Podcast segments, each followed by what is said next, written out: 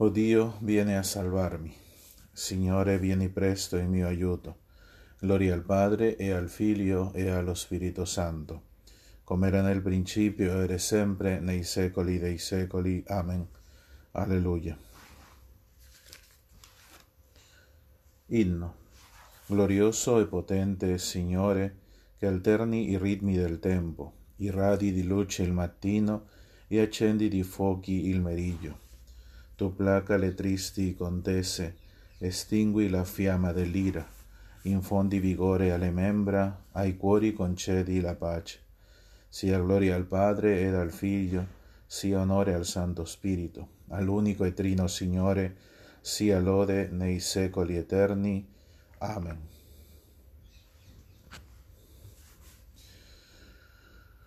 Ripetiamo l'antifona. La legge di Dio è luce degli occhi e gioia del cuore.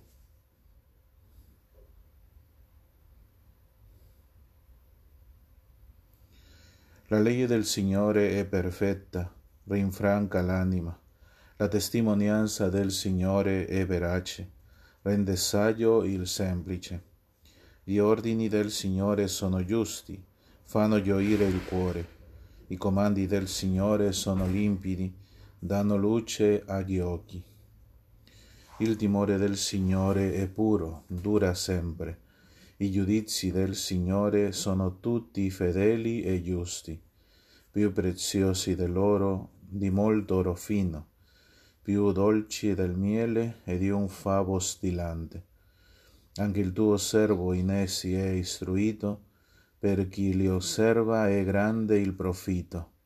Le inavvertenze chi le discerne, assolvimi dalle colpe che non vedo.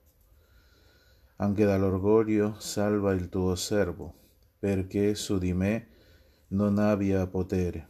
Allora sarò irreprensibile, sarò puro dal grande peccato.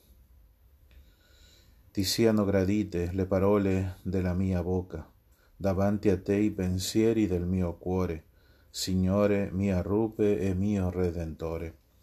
Gloria al Padre e al Figlio e allo Spirito Santo, come era nel principio, ora e sempre, nei secoli dei secoli. Amen. La legge di Dio è luce degli occhi e gioia del cuore.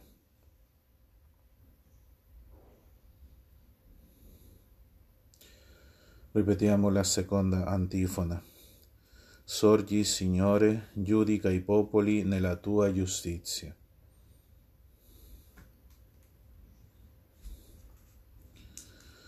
Signore mio Dio, in te mi rifugio, salvami e liberami da chi mi perseguita, perché non mi sbrani come un leone, non mi sbrani senza che, che alcuno mi salvi.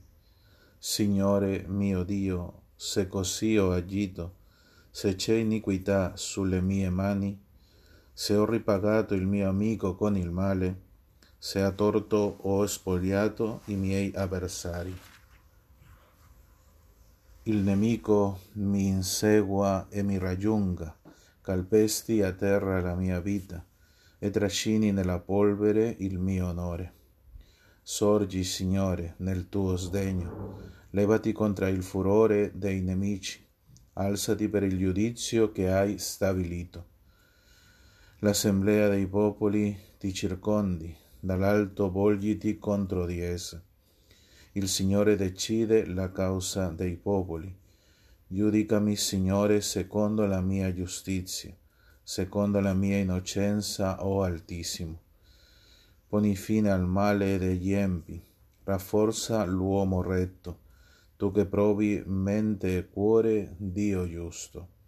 Gloria al Padre e al Figlio e allo Spirito Santo, come era nel principio, ora e sempre, nei secoli dei secoli. Amen. Sorgi, Signore, giudica i popoli nella tua giustizia. Ripetiamo l'ultima antifona. Dio, giudice giusto, salva chi gli è fedele.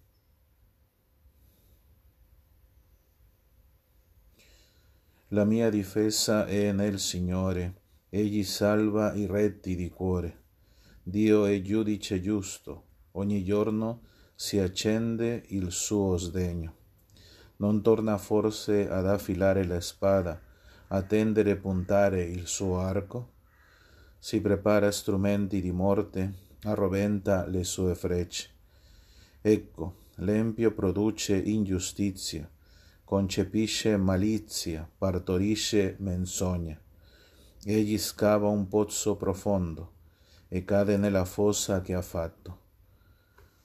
La sua malizia ricade sul suo capo, la sua violenza gli piomba sulla testa. Loderò il Signore per la sua giustizia e canterò il nome di Dio l'Altissimo. Gloria al Padre e al Figlio e allo Spirito Santo, come era nel principio, ora e sempre, nei secoli dei secoli. Amen.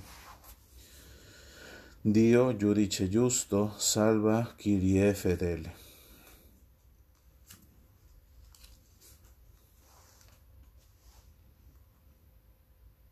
Del libro dei giudici. Sia ognuno pronto ad ascoltare, lento a parlare, lento all'ira, perché l'ira dell'uomo non compie ciò che è giusto davanti a Dio se qualcuno pensa di essere religioso, ma non frena la lingua e inganna così il suo cuore, la sua religione è vana. Benedirò il Signore in ogni tempo, sulla mia bocca sempre la sua lode.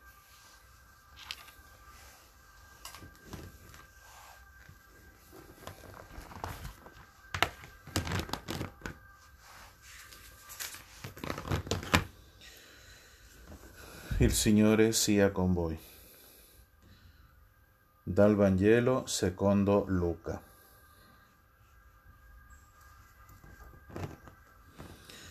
Mentre si avvicinava a Gerico, un cieco era seduto lungo la strada a mendicare. Sentendo passare la gente, domandò che cosa accadesse. Gli annunciarono, passa Gesù, il Nazareno. Allora gridò dicendo, Gesù, figlio di Davide, abbi pietà di me. Quelli che camminavano avanti lo rimproveravano perché tacesse, ma egli gridava ancora più forte, Figlio di Davide, abbi pietà di me. Gesù allora si fermò e ordinò che lo conducessero da lui. Quando fu vicino gli domandò, Che cosa vuoi che io faccia per te? Egli rispose, Signore, che io veda di nuovo. E Gesù gli disse, Abbi di nuovo la vista, la tua fede ti ha salvato. Subito ci vide di nuovo e cominciò a seguirlo glorificando Dio. E tutto il popolo, vedendo, diede lode a Dio. Parola del Signore. Bene, oggi si è proclamato questo Vangelo del cieco di Gerico.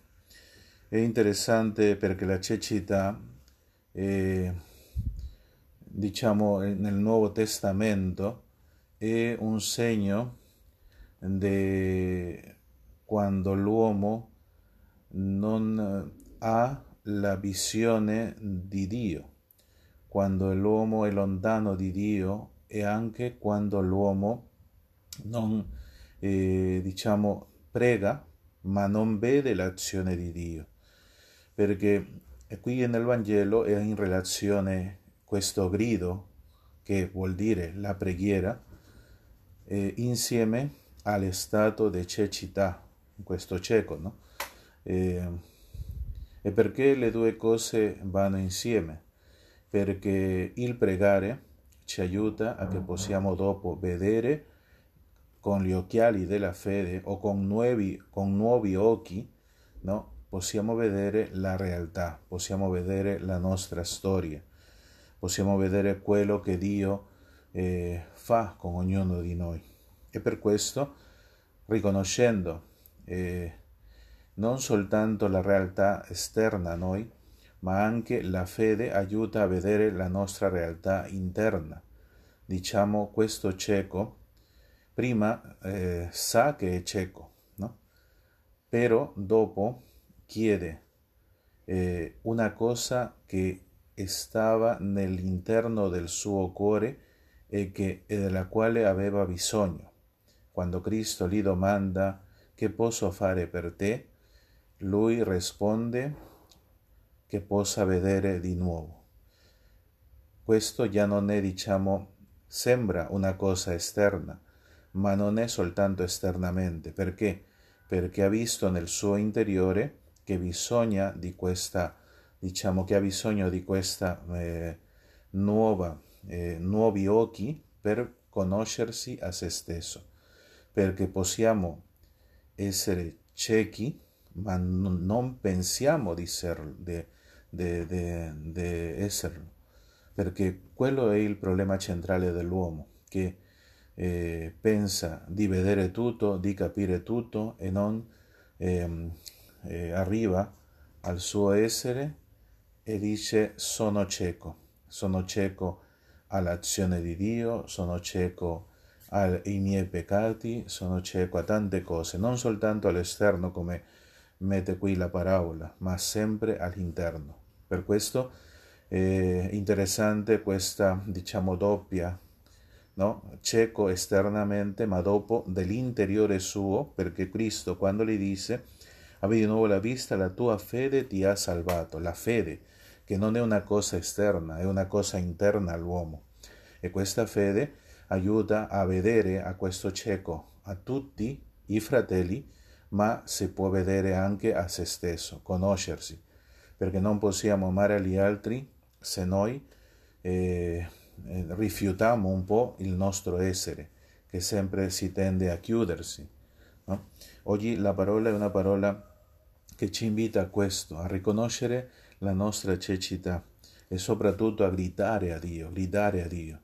Signore, figlio di Davide, abbi pietà di me, sempre gridarle. Perché? Perché quando noi facciamo sempre lo contrario, quando abbiamo qualche sofferenza, problema, no? sempre invece di gridare a Dio, facciamo quello diverso e, allon- e ci allontaniamo da Dio.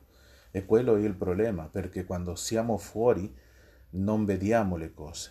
Possiamo avere occhi, ma non vediamo veramente con questi occhiali della fede. Vediamo tutto nelle tenebre, come diceva il Vangelo eh, eh, di, di ieri, no? eh, vediamo o, o, sei figlio della luce o sei figli della, della, delle tenebre. E questo è, è, il figlio delle tenebre non vede niente, è un cieco. Ma Dio viene a portarci la luce non soltanto per vedere fuori, ma per vedere in te. Per questo oggi questo Vangelo spero che possa aiutarci a dopo, quando Dio fa questo miracolo in noi, di vederci, di conoscersi a, a se stessi e dopo a, conoscere la realtà esterna, l'azione di Dio, non soltanto in, in, in uno, ma nei fratelli, dopo ritorniamo come questo cieco disse, cominciò a seguirlo glorificando Dio, perché ha visto la bontà, l'amore e la misericordia di Dio nella sua vita. Chiediamo questo al Signore in questo giorno.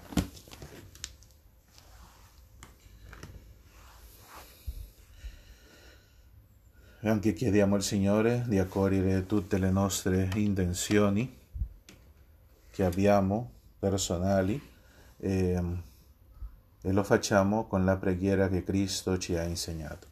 Padre nostro che sei nei cieli, sia santificato il tuo nome, venga il tuo regno, sia fatta la tua volontà come in cielo così in terra.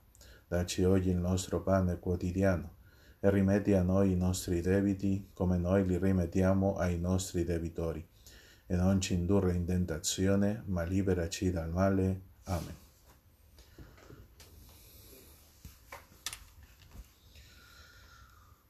O Dio, che sei il padrone della vigna e, delle, e della messe, e assegna a ciascuno il suo lavoro e la giusta ricompensa Aiutaci a portare il peso della nostra giornata accettando serenamente la tua volontà. per Cristo nostro Signore. Benediciamo il Signore. Rendiamo grazie a Dio.